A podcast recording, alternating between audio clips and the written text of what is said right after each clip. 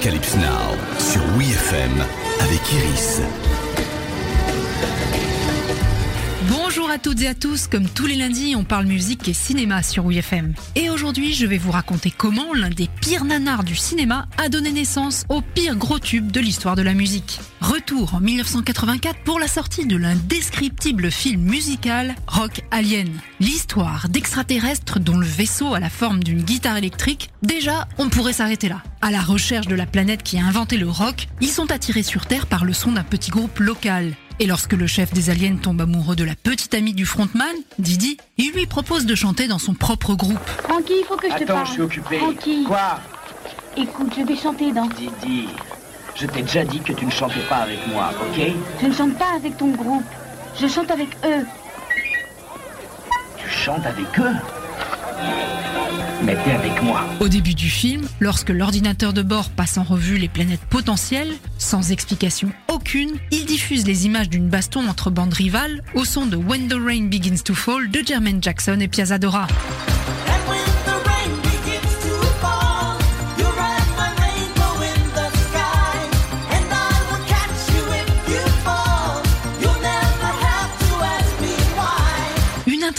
Des scènes qui seront reprises et développées dans le clip de la chanson.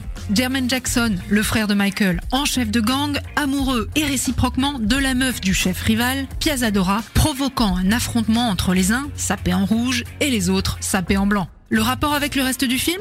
Bah y en a pas. Voire, ça aurait même tendance à brouiller les pistes, puisque Piazzadora joue le rôle de Didi dans le film et que son rocker de boyfriend y est doublé par Jermaine Jackson quand il chante. Mais on n'est pas à ça près. Rock Alien atteint un tel niveau de nanardise qu'après une projection publique de 17 minutes du film en avant-première, les retours sont tellement mauvais que la sortie en salle est tout bonnement annulée. Il faut dire qu'à l'origine, le projet était censé être une parodie de films de série B avec des relents de Grease ou de Beach Party. Avec James Fargo, le réalisateur du troisième opus des Inspecteurs Harry, et le directeur de la photographie de Star Wars, Gilly Taylor, derrière la caméra. Sauf que tout déraille quand le label Curb Records, tenté d'en faire une gigantesque pub, ramène l'histoire dans les années 80, y ajoute des extraterrestres au look pompé sur le groupe Divo,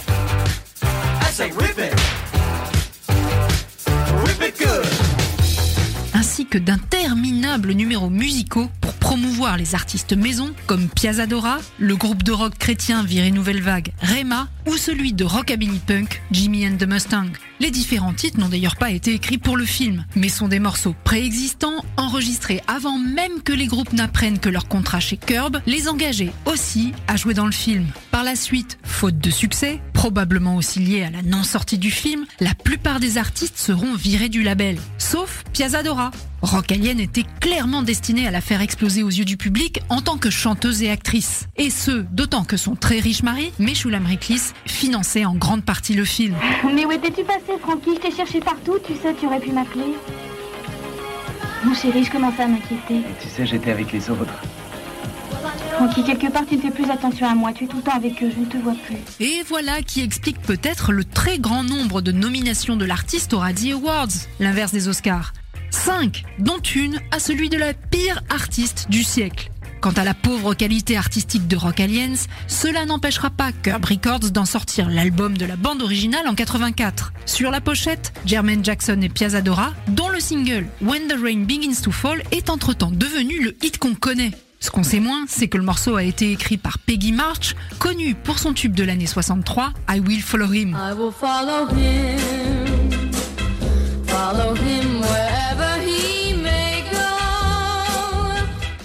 Le titre a été repris de nombreuses fois depuis, notamment par la star de la K-pop, Psy. Mais si, Gangnam Style.